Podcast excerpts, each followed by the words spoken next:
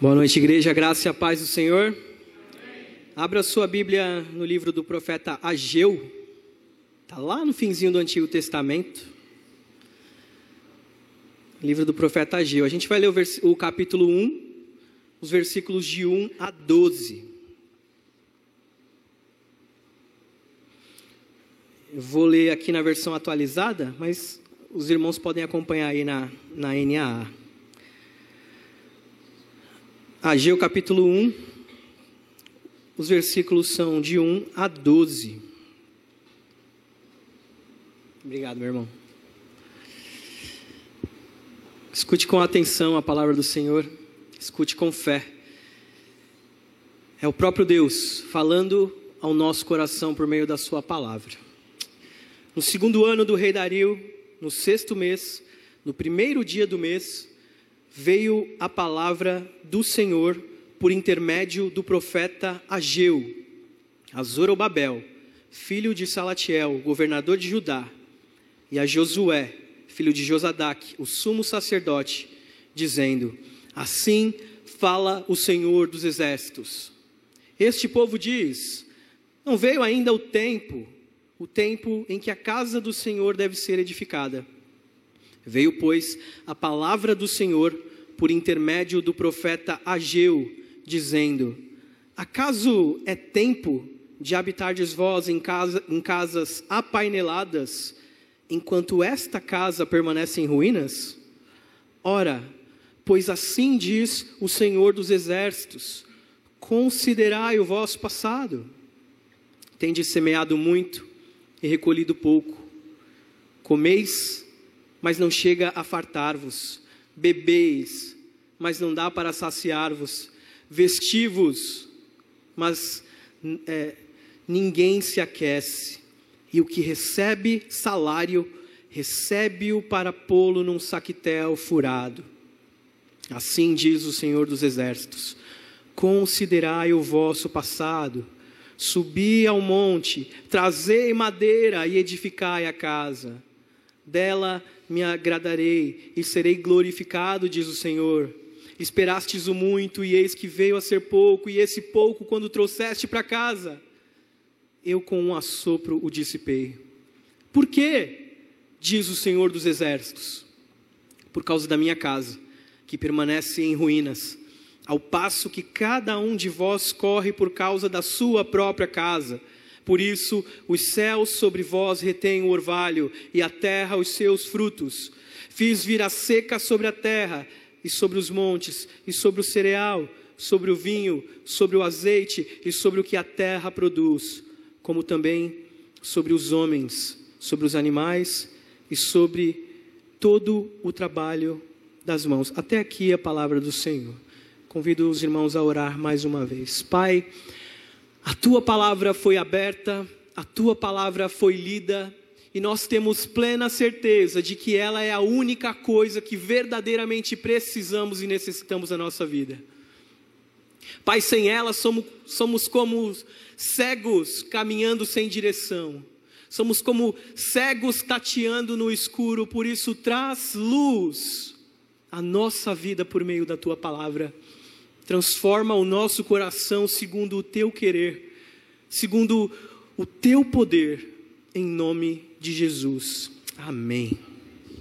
Amém. Deixa eu beber um pouquinho de água, gente. Ô Marcão, você me empolgou muito no louvor, cara. Minha voz já não está boa. Meus irmãos, tem um filme chamado Clique. Quantos conhecem esse filme? Eu acho que ele ilustra bem a, a corrida que muitas pessoas fazem pela vida. Eu creio que se nós tivéssemos de repente um controle como aquele, a gente não soubesse o que acontecesse, talvez nós cometêssemos os mesmos erros do protagonista do filme. Talvez nós continuássemos a buscar pelas coisas. Talvez nós simplesmente colocássemos as metas da nossa vida diante dos nossos olhos e nós seguíssemos para ela sem verdadeiramente nos preocuparmos e nos atentarmos com o que realmente importa para nós. Quantas pessoas você não conhece que vive correndo atrás do vento, que vive correndo atrás do nada. E ela chega no fim da vida e ela percebe que tudo aquilo que ela correu atrás foi perda de tempo, foi furada. É isso que acontece com o protagonista do filme. Ele tem a chance depois de voltar, mas ele percebe que tudo aquilo que ele tanto buscou não era nada de importante. As coisas que ele já possuía, as coisas simples como a sua família ao seu lado, a, a presença dos seus pais na sua vida, era tudo que ele precisava. Era tudo que ele realmente precisava. E muitas vezes, infelizmente, na nossa vida, nós vivemos com as prioridades totalmente erradas. Estabelecemos prioridades, estabelecemos as metas da nossa vida e simplesmente corremos atrás do vento, sem considerar quem nós somos, a nossa identidade como filhos de Deus, como servos, escravos do Senhor. É muito importante que a gente entenda o contexto dessa mensagem, porque senão ela perde muito do seu sentido, perde muito do seu significado, e com certeza diz muito para a gente hoje. Sabe por quê? O povo para quem Ageu escreveu estava na mesma correria que a gente. Não é? Você conversa com as pessoas, e aí, cara, como é que você tá? Nossa, eu tô numa correria. Nossa, minha vida tá uma loucura. E geralmente a nossa vida é isso mesmo. O nosso dia a dia hoje se tornou assim. Mas isso não significa que nós não devemos estabelecer as prioridades corretas para a nossa vida. Não foi todo mundo, tá? Que voltou. Por exemplo, a, o povo acaba de voltar do exílio. O rei Dario. É, o povo não apenas é, foi. É, como é que eu posso dizer? Permitido o povo voltar, mas eles, eles foram patrocinados pelo rei Dario para voltarem à terra de Israel. E nessa volta não foram todos que vieram, foram apenas alguns. Muitos preferiram ficar Alguns ficaram na Babilônia, outros ficaram na Pérsia, e alguns poucos voltaram para Israel.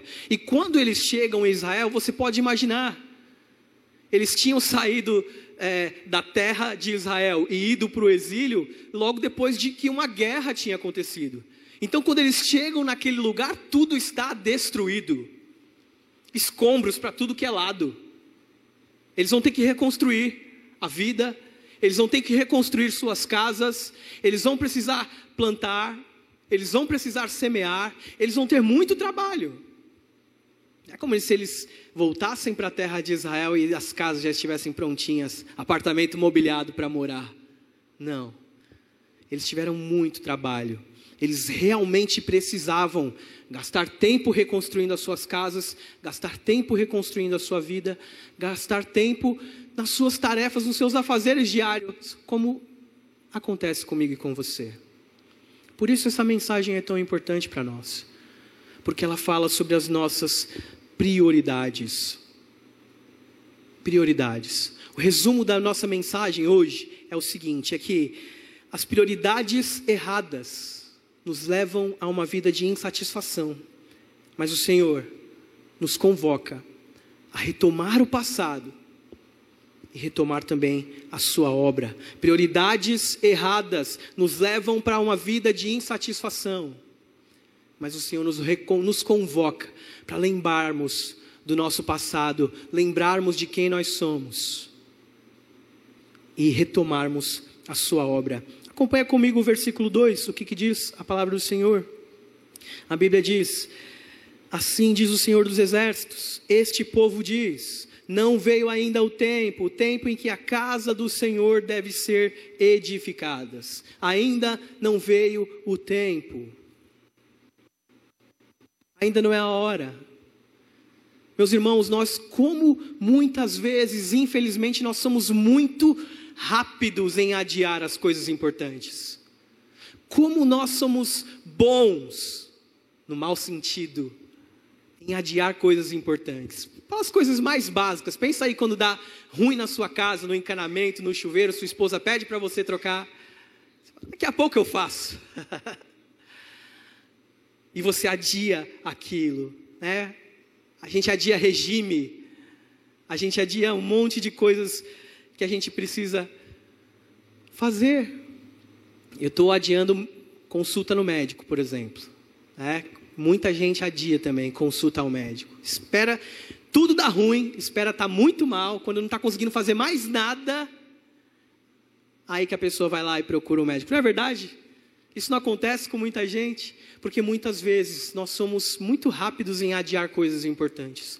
Coisas que nós deveríamos priorizar, nós tratamos como se fosse uma coisa que não é tão relevante. E isso revela como o nosso coração se acomoda em determinadas situações. E a nossa resposta natural é adiar coisas importantes. Assim como quando o povo chegou em Jerusalém, e Jerusalém estava totalmente devastada uma cidade em ruínas, precisava limpar tudo, precisava reconstruir tudo. Mas o templo também precisava ser reconstruído. E eles disseram: ainda não é o tempo, ainda não é o tempo de reconstruir a casa do Senhor, ainda tem muito tempo para eu fazer na minha vida. Deus pode esperar. Tem muita coisa minha, pessoal, que eu preciso correr atrás, mas Deus, a minha vida com Deus, a minha comunhão com o Senhor, isso pode esperar. Essa profecia é para crentes. Essa profecia foi para o povo de Deus. E ela se aplica no nosso contexto hoje também. Ela serve para a gente também. Porque ainda, infelizmente, nos nossos dias, isso acontece.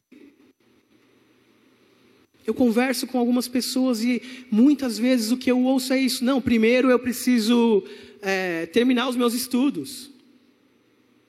Tá bom, estudar é bom. Mas por que, que você precisa deixar a sua comunhão com o Senhor de lado por causa dos seus estudos? Não, depois dos estudos você vai pensar no seu trabalho. Depois do seu trabalho você vai pensar no seu casamento. Depois do seu casamento você vai pensar nos seus filhos. Depois que você cria os seus filhos, você vai esperar que eles tenham estabilidade, possam caminhar com as próprias pernas. E aí, se der tempo no final da sua vida, final do seu vigor, você para tudo e se dedica para o Senhor. Muitas vezes eu vejo isso acontecendo. E quando nós vamos perceber o que era realmente importante, assim como no filme, a nossa vida já passou. E nós perdemos bênçãos, perdemos a comunhão com o Senhor, perdemos a comunhão com os irmãos, perdemos momentos de bênção e de edificação em um domingo como esse. Simplesmente porque estabelecemos prioridades erradas na nossa vida e somos bons em adiar aquilo que é importante. O nosso coração é muito enganoso em relação às prioridades e o nosso coração, infelizmente, é rápido para adiar a vontade de Deus e fazer a nossa própria vontade. Infelizmente. A construção do templo foi adiada naquela época. Mas eu pergunto para você: como anda a construção do seu templo? Como anda a sua vida com Deus? Como você tem priorizado Deus no seu dia a dia? A gente vive dizendo que Ele é o Deus da nossa vida, que Ele é tudo para a gente, mas muitas vezes no dia a dia isso não é mostrado. Eu amo passar tempo com as pessoas que eu amo. Eu amo estar perto daqueles que eu amo. Mas se eu digo que amo o Senhor e não passo tempo com Ele, então tem alguma coisa errada, ou com a minha fala, ou com a minha atitude, com a minha forma de viver.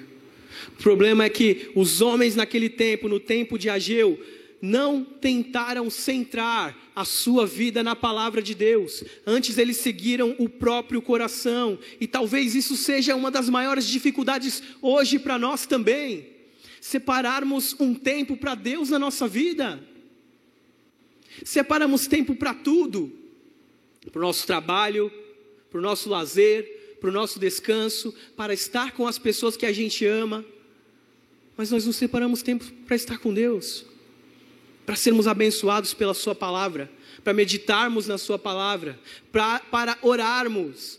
Quanta gente eu tenho o prazer, o privilégio de aconselhar, e quando eu pergunto sobre a vida de oração dessas pessoas que estão com problemas, elas falam: hum, sabe como é que é? Tá ruim, tá fraco. E se você não tem vida de oração, você não tem poder. Estou falando de uma coisa mística, não. Estou falando de uma coisa bíblica. Muita oração, muito poder para resistir, para ficar firme.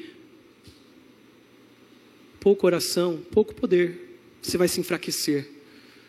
Você vai virar um alvo fácil nas mãos do teu inimigo que veio para roubar, matar e destruir a tua Bíblia. Quando a Bíblia fala de templo no Antigo Testamento, é simplesmente para simbolizar aquilo que Jesus já traria consigo. Hoje, é óbvio, nós não podemos pensar em templo aos moldes antigos, porque tudo o que tinha no Antigo Testamento era uma sombra do nosso Senhor. Ele veio, ele já cumpriu estas coisas. Mas ainda, pense, ainda naquele templo, eu pergunto para você, ainda naquele tempo, você acha mesmo que Deus precisava que um prédio de pedra fosse construído para que ele ficasse alegre? Você acha que era isso mesmo que Deus pretendia para o povo? Ou você acha que o povo seria abençoado se eles voltassem aos cultos? Se eles voltassem à sua vida religiosa regular? Mas que tão pesado falar sobre a vida religiosa.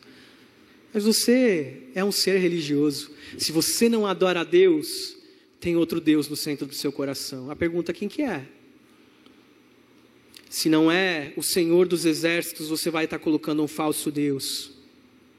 A gente não pode primeiro investir na nossa própria vida e deixar a nossa vida com Deus para depois além de adiar as nossas prioridades, tem outra coisa que é complicada para a gente. Sabe no que, que a gente é muito bom? Em arrumar desculpa, em arrumar muleta. O que é que os fez desistir da construção do templo? Não, faltam recursos. Faltam muitos recursos. Mas olha a advertência do profeta, ele diz: Ué, vocês estão querendo viver em casas apaineladas, ou em outras traduções, casas com fino acabamento. Isso significa que eles já tinham o que era necessário, que eles já tinham o que era o básico para eles sobreviverem, mas eles queriam mais. Eles queriam além daquilo que era o básico e daquilo que era o necessário, por isso vem a advertência do Senhor. E é assim, meus irmãos, é assim. Quando Deus quer que algo aconteça, Ele vai lá e Ele age assim como Ele fez com o povo de Israel, lá no Egito. Ele foi lá, ele disse que ia fazer e acontecer, ele foi, fez, aconteceu e ele trouxe o seu povo. Agora, quando ele quer que nós percebamos a condição do nosso coração, ele dá todas as condições, como fez aqui. Ele, de uma forma miraculosa fez com que um rei de um outro país, de uma outra nação, que não conhecia o povo de Israel, que não conhecia a religião de Israel, permitisse que o povo voltasse para a sua terra, para adorar e cultuar o seu Deus. Mas não apenas isso, ele próprio rei patrocinou. Você já viu isso acontecer? É óbvio, é o nosso Deus trabalhando por trás dos bastidores, até mesmo no coração dos reis porque os reis são servos do Senhor. É o Senhor quem é, induz o coração dos reis para que eles façam a sua vontade. E não foi diferente aqui. Então eles tinham todas as condições, eles podiam voltar, eles receberam material para fazer a construção das suas casas. E quando as suas casas já estavam construídas, ele falou: Ah, deixa eu colocar aqui um lustre de cristal, deixa eu colocar aqui um, um ar-condicionado, um ar-condicionado, né? Mas enfim, vocês me entendem. E muitas vezes a busca do coração humano é isso. Querer, querer, querer, querer, e a gente não para para pensar que hoje eu já tenho o necessário. Então faltam recursos, essa era uma, a primeira desculpa. A segunda foi uma proposta que eles receberam dos samaritanos, que, entre aspas, eram irmãos, mas na verdade eram partes de outras tribos de Israel que haviam se contaminado com outros povos, que haviam é, permitido que outras culturas, que não a cultura judaica, entrasse no meio do povo. E com isso vieram as religiões deles, os costumes de outros povos. Então, tinha essa proposta de aliança também, que com certeza ia resultar em algo muito ruim. Outra coisa, oposição hostil. Apesar de o rei Dario ter permitido que o povo voltasse, eles tinham inimigos.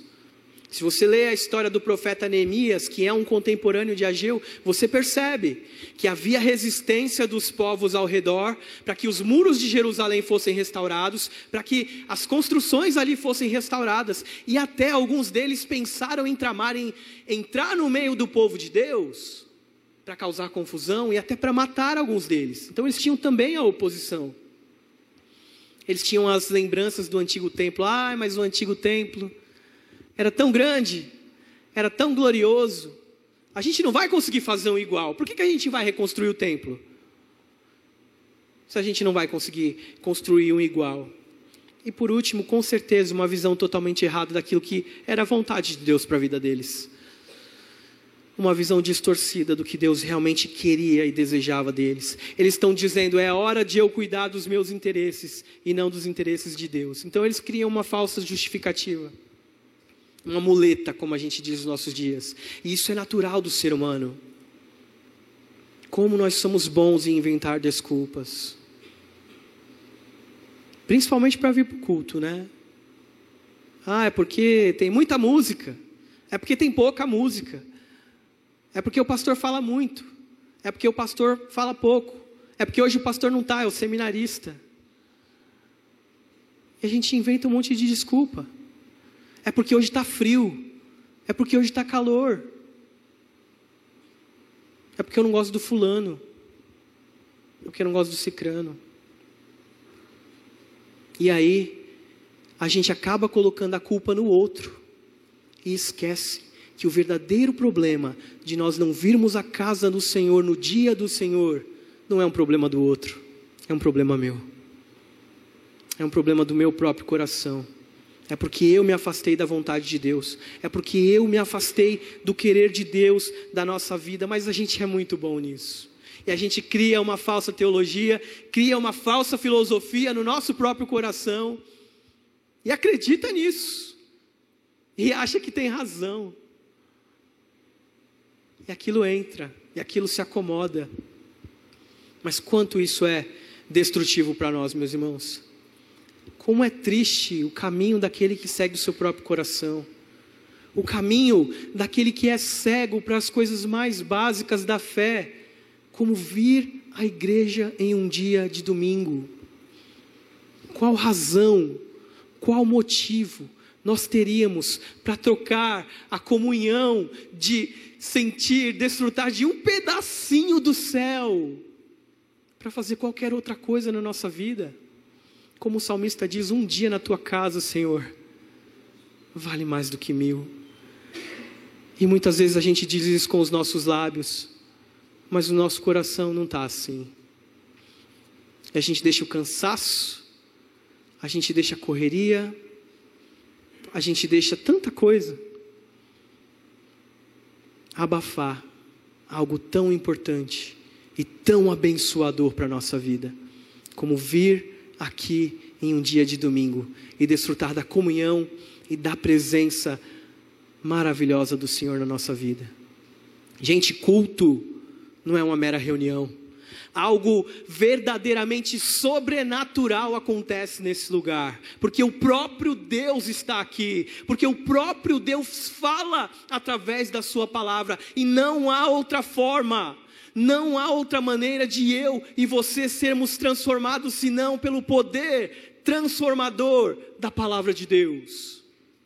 É aqui que eu desfruto da comunhão, é aqui que eu sou alimentado espiritualmente para aguentar tanta coisa ruim, tanta podridão da minha semana, tantos ataques do inimigo contra a minha vida e contra a minha família. E perdemos a chance de sairmos fortalecidos daqui para mais uma semana, por coisas tão fúteis como o cansaço, ou como qualquer outra desculpa que você possa inventar. porque não há motivo algum para não estarmos aqui. Assim acontece nos nossos dias. É a economia, é, é o meu problema. Outra coisa que revela o nosso coração é tanto problema, é, tanta gente com problema com, com dízimo, por exemplo. Não consigo entender essa coisa. Que Deus te deu é para que, como o Marcos disse aqui, você seja um mordomo. Não é seu. Não é seu. Mas a gente inventa desculpas para não dar o dízimo. Às vezes, na situação financeira que nos encontramos, nas quais nós mesmos, pela nossa irresponsabilidade, pela nossa falta de discernimento, pela nossa falta de sabedoria, não conseguimos separar o mínimo para o Senhor. E deixa eu falar, dízimo não é um problema financeiro. Dízimo é um problema espiritual. Dízimo não se trata de dinheiro. Não se trata de eu vir aqui e dar o meu dinheiro. Deixa eu falar, Deus não precisa do teu dinheiro. Ele é o Deus de toda a terra. Ele é o dono da prata e do ouro. Ele é o dono de todas as coisas. Tudo o que existe pertence a Ele. Até o dinheiro que você acha que é seu é dele mas a gente inventa desculpas. Estou usando essa situação do dízimo para mostrar que muitas vezes o nosso coração ama inventar desculpas para se apegar com algo que é um problema aqui, espiritual, meu com Deus. Isso precisa ser revisto, isso precisa ser redimido à luz da Escritura, na nossa vida. Eu preciso, se hoje eu tenho falhado, eu preciso parar, repensar a minha vida, repensar a minha história e redirecionar o meu coração, não na minha vontade, mas na vontade de Deus, daquilo que Ele quer para mim. Não deixe que desculpas afastem a tua intimidade e o teu relacionamento com Deus. E não deixe também que você seja guiado pelo seu coração em prioridades erradas. Essa era a primeira coisa para a gente refletir. Uma vida de prioridades erradas. E sabe o que acontece com uma vida de prioridades erradas? Nos levam para um caminho de insatisfação. Insatisfação. Se você hoje tem o seu coração guiado com prioridades erradas, se hoje o seu coração tem dado tanta desculpa para se entregar verdadeiramente, totalmente a Deus, você, sua casa, sua família, seus recursos, tudo o que você é e tudo que você tem, é insatisfação que vai restar para você, e não sou eu que estou dizendo, é a própria palavra de Deus. Por isso a palavra do Senhor veio novamente ao profeta Ageu. Acaso é tempo de vocês morarem em casas de fino acabamento enquanto a minha casa está destruída? Vocês têm plantado muito e colhido pouco. Vocês comem e não se fartam. Vocês bebem e não se satisfazem. Vestem-se e não se aquecem. E aquele que recebe salário, recebe-o para colocar numa bolsa furada. Vocês esperavam muito, mas veio pouco. Mas veio pouco. Olha só, não é que eles não tinham comida, não é que eles não tinham bebida, que eles não tinham o que vestir, eles tinham mas o que eles tinham era abaixo da expectativa deles. Eles queriam mais. Essa é a advertência do profeta. Aquilo que eles já possuíam não era o suficiente. Não era suficiente. E muitas vezes, um coração que é guiado por isso, acaba de perceber as bênçãos de Deus hoje. Quando a gente vive pensando no que a gente não tem, a gente esquece do que a gente já tem. Esquece do que Deus já deu, daquilo que já, nós já possuímos hoje. E muitas vezes não é o básico que a gente pede, não é o básico que a gente espera, não é o necessário. E era isso que estava acontecendo com eles. E às vezes é o que acontece com a gente também. É tão comum, né? Desejar só um pouquinho. Só mais um extrazinho, Deus, só mais um pouquinho. Não preciso de muito, não. Só mais um pouquinho. E se você olhar para trás, de repente, de repente, se você olhar para trás na sua vida, você tem mais do que você tinha no passado. Talvez você tenha mais do que você tenha no passado. Agora pare e pense. Eu não sei se você é do tipo que hoje tem o seu contentamento em Deus nas coisas que você já possui hoje, ou se você é daqueles que acha que precisa de um pouquinho mais. Porque se lá atrás faltava um pouquinho e hoje você tem mais, e ainda falta um pouquinho, é outra coisa para a gente rever. Porque pode ser mais uma vez um problema do nosso coração. Pode ser mais uma vez o problema do nosso coração. E quando a gente investe naquilo que é errado, naquilo que não é a vontade de Deus para nós, isso vai resultar em insatisfação. Até mesmo aqueles que têm muito, muitas vezes não conseguem ter prazer naquilo que eles já possuem. Um exemplo bem simples que todo mundo aqui vai compartilhar, é você pensar nos nossos políticos. Olha o salário que eles recebem, para a quantidade de trabalho que eles produzem, e eles pedem mais e sempre está aumentando o salário deles. Além dos altos salários que eles recebem, eles já ganham milhões com corrupção. Por quê? Eles são pobres? Não. É simplesmente porque eles não veem o fundo. Eles não veem o fundo do saco. Eles continuam querendo, e querendo, e querendo. E a nossa alma é assim. A nossa alma é desejo puro. A nossa alma sempre vai estar querendo, porque nós somos criados dessa forma.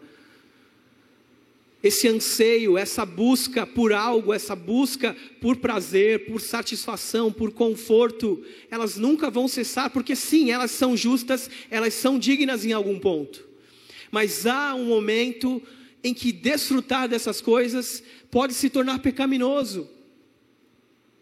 Quando eu vivo apenas para essas coisas, para o meu prazer, para o meu conforto, e simplesmente para isso eu perdi de vista a vontade de Deus para mim.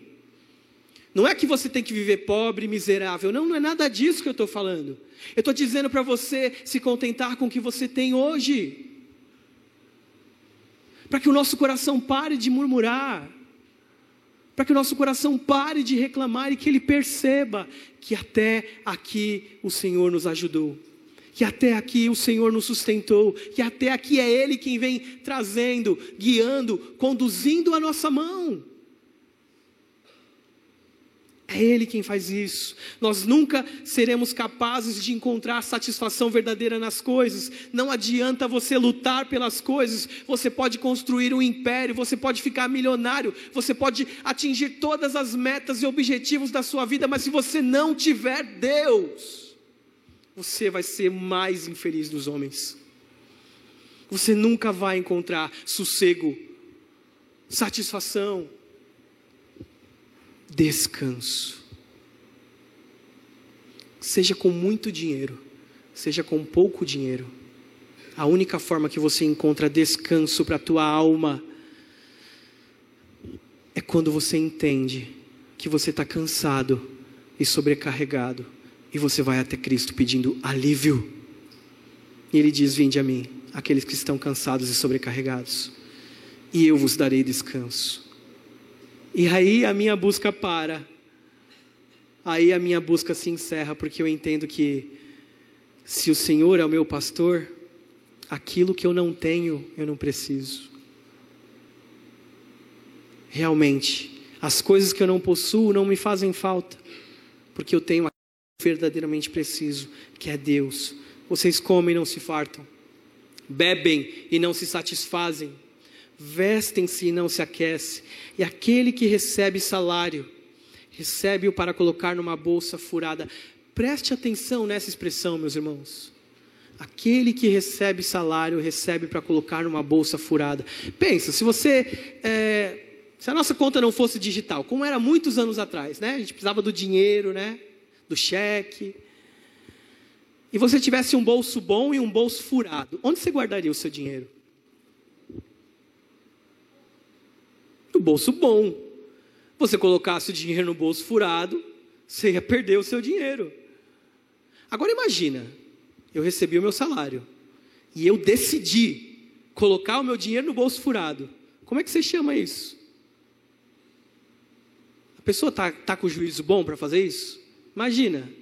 Não. Você está, de uma forma proposital, jogando o seu recurso fora.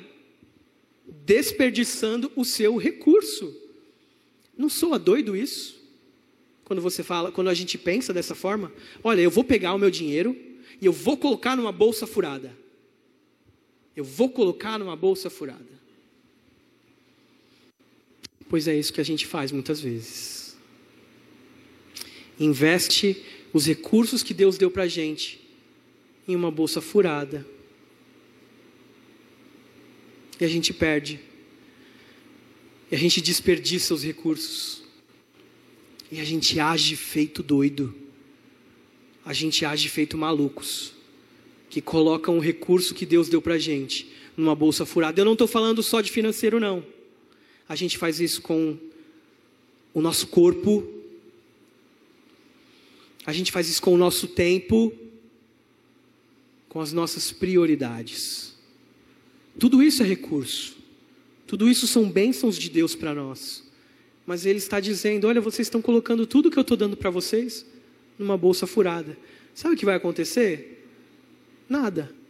Vocês vão continuar perdendo e desperdiçando a vida de vocês, correndo atrás do vento, correndo atrás de algo que não vai trazer o que vocês esperam. Você pode comer quanto você quiser, você pode beber o quanto você quiser, você não vai encontrar paz, você não vai encontrar sossego e você não pode e não vai encontrar descanso. Sabe por quê? É a última reflexão da nossa noite. Porque para fazer isso, nós precisamos ter um coração reorientado pela palavra de Deus, reorientado pela cruz de Cristo, reorientado pela redenção que Cristo traz para todos os corações. Deus nos chama a considerar o nosso passado para seguirmos em frente, em prol do reino, em prol da sua obra, em prol da missão de Deus, que é o nosso tema anual. Da missão de Deus, não da minha própria missão, não dos meus próprios interesses, mas nos de Deus. Ele nos convida a olhar o nosso passado. Versículo 7: Assim diz o Senhor dos Exércitos Veja onde os seus caminhos os levaram. Suba ao monte para trazer madeira, construa um templo para que eu me alegre e seja glorificado. A exortação aqui é para, pensa, olha para a sua vida, olha para o seu coração. Essa palavra, meus irmãos, é um encorajamento para você, para que você reconsidere a forma como você tem vivido hoje, a forma como você tem é, estabelecido as suas prioridades de vida. Deus não pode ficar com o resto. Deus não pode ficar com o que sobra. Porque Ele não é digno disso. Ele é digno do nosso mais, Ele é digno do nosso melhor, Ele é digno verdadeiramente do nosso tudo e do nosso sacrifício. Não porque é ele precisa, mas porque nós precisamos disso.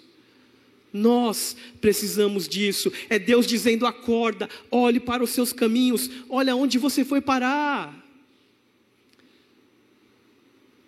Como na história do filho pródigo, tem muito filho perdido lá, fora de casa, mas tem tanto filho perdido dentro da própria casa do pai. Tem tanto filho que mora com o pai e continua perdido, cabeça dura não entende que as coisas de Deus são simples,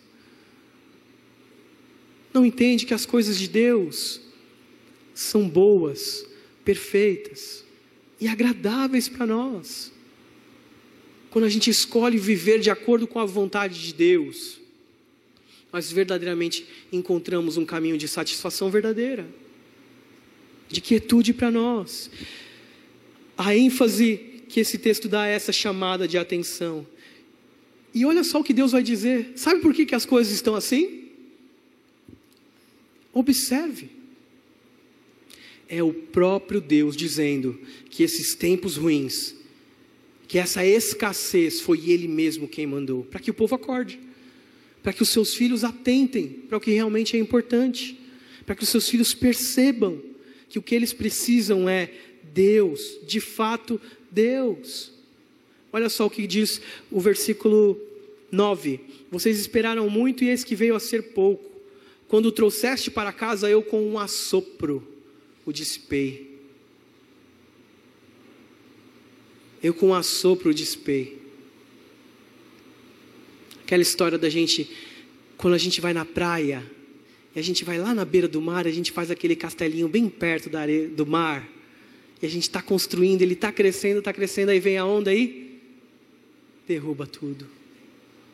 E a gente e a onda vai para trás, e a gente volta, constrói, constrói, constrói, levanta, levanta, edifica, edifica, e vem a onda e leva e destrói aquilo que a gente edificou. E parece que não tem fim. Parece que isso não acaba. E Deus está falando, eu com um assopro o dissipei. É o próprio Deus agindo. Considerai. Olha só o que ele vai dizer. Por isso os céus retêm o seu orvalho e a terra os seus frutos. Eu fiz vir a seca sobre a terra e sobre os montes, sobre o cereal, sobre o vinho, sobre o azeite e sobre o que a terra produz como também sobre os homens, sobre os animais e sobre o trabalho das vossas mãos. Meus irmãos, é um chamado para que eu e você percebamos a forma como temos vivido. E se de fato o meu e o seu coração se encontram com essa angústia nesta noite, se de fato nós nos encontramos dessa forma, como que correndo atrás do vento, como que estabelecendo prioridades que nós achamos que são bênção na nossa vida, mas que na verdade estão nos levando para longe de Deus. Assim como diz a palavra do Senhor, eu considero que você, eu peço que você reconsidere a sua vida. Eu peço para que você olhe, olhe agora para o fundo do seu coração e pense verdadeiramente como você tem vivido diante do Senhor, como você tem estabelecido as suas prioridades, porque só há uma forma só há um jeito de você encontrar a paz e o descanso que você tanto procura, de você encontrar esse conforto que você está buscando, essa tal da estabilidade que você está buscando, você só pode encontrar ela na cruz de Cristo. Você só pode encontrar ela se você lembrar do seu passado, lembrar que aquilo que você verdadeiramente precisava, Deus já providenciou. Se fosse comida que você precisasse, Ele mandaria comida. Se fosse bebida que você precisasse, Ele mandaria bebida. Se fosse roupa para vestir, Ele providenciaria roupa para você vestir. Mas você precisava de um Salvador. O teu maior problema não são os teus problemas financeiros, não é a tua vida desajustada. O teu maior problema reside no teu coração reside em um coração distante de Deus, distante da vontade de Deus. E nós só podemos encontrar isso na cruz de Cristo. Nós só podemos encontrar isso se nós nos rendermos verdadeiramente o nosso coração, se eu entender que tudo aquilo que eu tenho e tudo aquilo que eu sou não são meus, mas pertencem verdadeiramente ao meu Senhor. E eu dobrar os meus joelhos, e eu verdadeiramente entregar a minha vida para Deus não apenas de boca, mas também com as minhas atitudes, com as minhas ações. Entregar o meu eu, entregar os meus pensamentos, entregar os meus sentimentos, entregar a minha família, meus filhos, minha esposa, minha casa e tudo aquilo que eu sou diante de Deus. Isso você só encontra quando nós retornamos e lembramos do que Deus fez na cruz do Calvário porque Ele priorizou você. Você foi a prioridade de Deus. Lá na eternidade, Ele sabia que você precisaria de um Salvador. E Ele deu Jesus Cristo. Meus irmãos, considere o teu passado. Pense no que você está buscando hoje e se verdadeiramente o alvo da tua vida não é Cristo, assim como o Senhor disse para o povo de Israel naqueles tempos, ele diz hoje: considere o teu passado e reoriente o teu coração na palavra do Senhor, na vontade do Senhor. E quando a gente faz isso, a gente encontra descanso. E eu espero verdadeiramente que essa palavra encoraje o teu coração Eu espero verdadeiramente que você reveja as tuas prioridades. Eu espero verdadeiramente que você não troque Deus, que você não troque o serviço na igreja, que você não troque a sua vida com Deus e com os irmãos por qualquer outra coisa que seja. Mas você passe a usar os teus dons e talentos e tudo aquilo que Deus te deu, não para que você usufrua para si mesmo, mas que através dele você seja um mordomo e abençoe a outras pessoas. E você possa também ser abençoado e edificado no convívio com os demais. Que o Senhor te abençoe, que Ele te tome pelas mãos e que Ele te guie para o restante dessa semana. Em nome de Jesus. Meus irmãos, vamos orar ao Senhor. Pai, nós te agradecemos pela tua palavra. Nós te agradecemos porque ela é verdadeiro pão para a nossa alma, porque ela é verdadeira luz para o nosso caminho. Pai, muito obrigado porque o Senhor não nos deixa andar conforme a nossa própria perna. Mas ainda que isso aconteça, o Senhor usa essas situações para nos trazer para perto de Ti. E que nós possamos verdadeiramente, Deus, olhar para o Senhor e pensar não no que queremos de nós, mas no que o Senhor quer de nós que as nossas prioridades sejam estabelecidas conforme a tua vontade, que os nossos olhos hoje saiam daqui nesta noite com os olhos fixos em Cristo Jesus, que os nossos pés se apressem em correr na, apressem em correr na tua direção, ó Pai. Que paremos de correr pelas nossas próprias coisas e verdadeiramente pensemos em correr para o Senhor. Tu és a única coisa que nós precisamos. Tu és a única coisa que verdadeiramente trará o descanso que a gente tanto procura, o conforto que a gente tanto busca, a verdadeira estabilidade de estarmos firmados sobre a rocha que é o Senhor. Cuida do nosso coração, cuida da nossa vida e despeça-nos, Pai, mais uma vez em paz aos nossos lares, em nome de Jesus. Amém.